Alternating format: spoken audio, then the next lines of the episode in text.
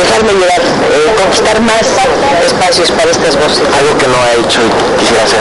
En mi trabajo, realmente creo que casi he hecho todo lo que te digo, realmente sí, sí, no, puedo quejar mejor. En lo personal. Soy una mujer muy afortunada. Tengo muchos amigos, quiero mucho mi trabajo, mis compañeros de trabajo son excelentes, tengo buenos equipos de trabajo y eso es maravilloso. Y tengo algo que, que para mí es muy importante, la ciudad. La Ciudad de México para mí es como una presencia, como una compañera eterna de mi vida, ¿no? ¿Mm? ¿Qué dice su familia de esto? ¿La apoya? La, la... Claro que me apoya, si no, no lo podría hacer. ¿eh? Mira, este, por último, bueno, pues que también este, nos mandaron otra vez un mensaje a los jóvenes. Yo no mando mensajes jóvenes, yo recibo mensajes con muchísimo gusto. Insisto, lo único que les digo es que si son periodistas, son escritores y no tienen pasión, no hagan este trabajo, porque no, no, no lo van a soportar. ¿Mm? Muchas gracias, señora. ¿eh? Encantada. Esa es Cristina Pacheco. Un poco ruda.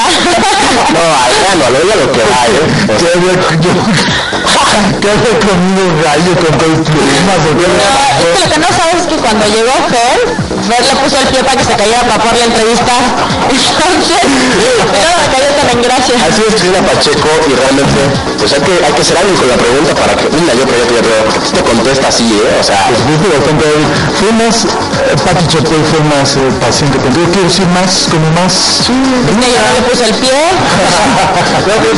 la fíjate que es al contrario, Pati tiene la fama de, sí, de, de ser más bastante, ajá, de pero es que él lo dijo, yo quiero ser usted.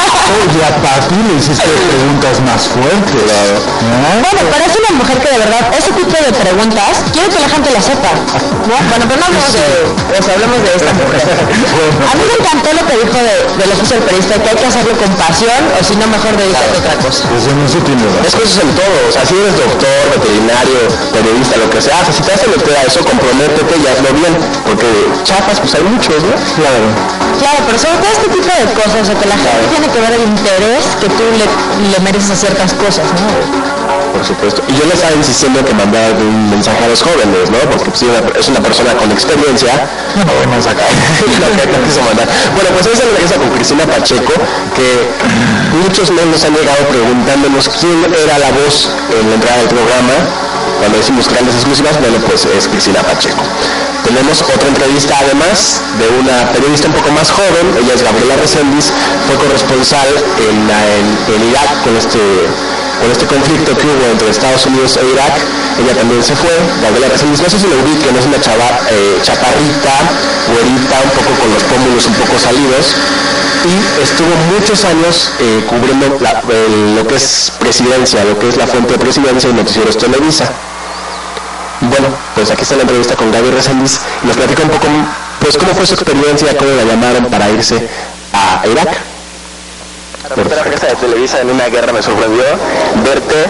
¿Te mandaron o, tú lo decidiste? No, pues yo estaba poniendo changuitos, pero pues nunca, nunca pido yo que me manden o que no me manden. Y cuando me dijeron, la verdad es que sí, de volada dije, vámonos.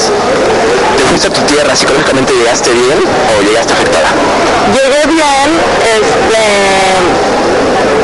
pero sí, sí te puedo decir que, que lloré varias veces sin motivo alguno, pero es natural y no necesariamente por nada específico, sino porque viste muchas cosas, te contuviste, guardaste sentimientos, traes una carga emocional que no puedes desahogar siempre allá y en el momento, y pues haber estado lejos un rato y eso, se te junta y lloras de repente y dices, pero no pasa nada. Noticieros Televisa se comió a toda la prensa mexicana. Eso dicen. ¿Qué opinas de tu compañero y colega Lago Salazar que, pues lloró, ¿no? Ya no puedo contenerse. ¿Qué opinas? Estoy, estoy muy orgullosa de Eduardo.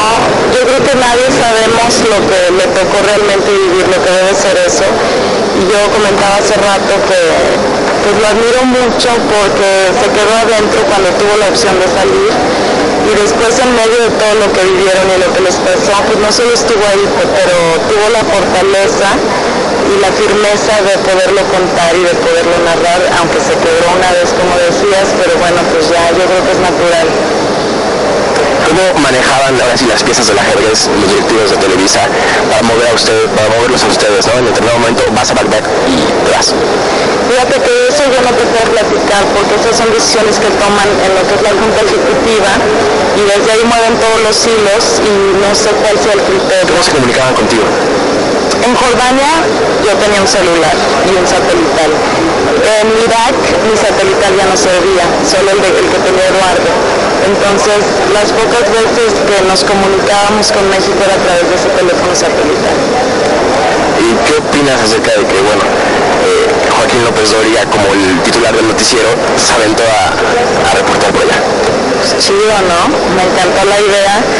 Vimos a todos los titulares de los noticieros más importantes de Estados Unidos llegar a Bagdad, pero no, no llegaban a reportear. Se levantaban y estaban ahí en el comedor, sentados, tomando un café, esperando que sus reporteros les trajeran todo. Entonces para mí ver a Joaquín con las mismas ganas que seguramente tuvo cuando empezó a salir a la calle, irse a meter y salir a jugársela porque en la calle había mucho peligro, había que salir del hotel ya con el chaleco puesto antibalas y el casco. Y salía igual que todos a buscar la nota, llegaba, redactaba, grababa, editaba. Entonces pues me dio mucho gusto ver eso. ¿Si duermen, si comen, o medio duermen o medio comen? Medio duermes y en este caso medio comíamos porque no había mucho que comer. Había que compartir unas cuantas latas de atún al día, éramos muchos. Este, pues mi modo era parte de lo que nos había tocado y dormíamos muy pocas horas y yo la verdad por la falta de privacidad nunca me pude poner una pijama y nunca me pude acostar porque estaba en un cuarto donde entraban y salían hombres y la verdad no me sentía yo con la libertad de acostarme y explayarme y quedarme dormida. Entonces pues vestida, sentada en la cama con las almohaditas así de ladito, entonces medio dormíamos y como te dije medio comíamos. Cuestión de higiene, ¿cómo, cómo se bañaban? ¿Cómo... No, no nos bañamos un buen rato. Afortunadamente la televisión no huele, pero, pero yo creo que esa fue también una de las partes más difíciles. Después de la falta de privacidad, fue la falta de agua, porque nos repartíamos unas botellas de agua para tomar. Entonces cada quien decidía si se las tomaba, si se bañaba con ellas o si limpiaba el excusado con ellas.